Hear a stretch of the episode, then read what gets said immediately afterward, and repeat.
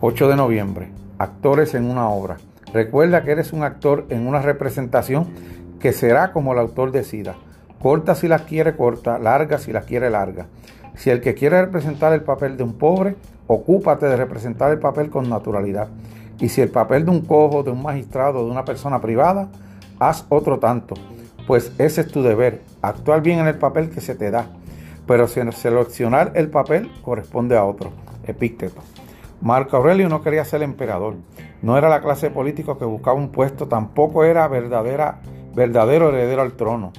Por lo que podemos deducir de sus cartas y de la historia, quería ser filósofo. No obstante, la élite poderosa romana, entre la que figuraba el emperador Adriano, vio algo en él.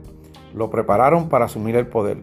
Lo adoptaron y lo prepararon para ocupar el trono porque sabían que podía, que podría con ello. Entre tanto, Epícteto fue esclavo la mayor parte de su vida y fue perseguido debido a sus enseñanzas filosóficas. Los dos lograron mucho en los papeles que se les habían asignado. En la vida, nuestro papel puede ser igual de azaroso que tirar los dados. Algunos nacemos con privilegios, otros en medio de adversidades. A veces tenemos las oportunidades que queremos, otras tenemos un golpe de suerte que nos parece una carga.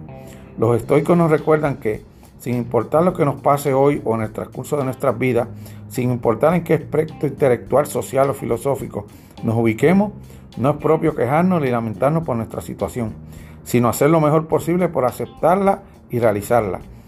¿Aún hay flexibilidad, espacio para la ambición? Claro, la historia del teatro está repleta de historias con papeles secundarios que se volvieron protagónicos y personajes memorables que aparecieron en futuras adaptaciones. Sin embargo, esto inicia con aceptación, la comprensión y el deseo de sobresalir en, en lo que se nos ha asignado.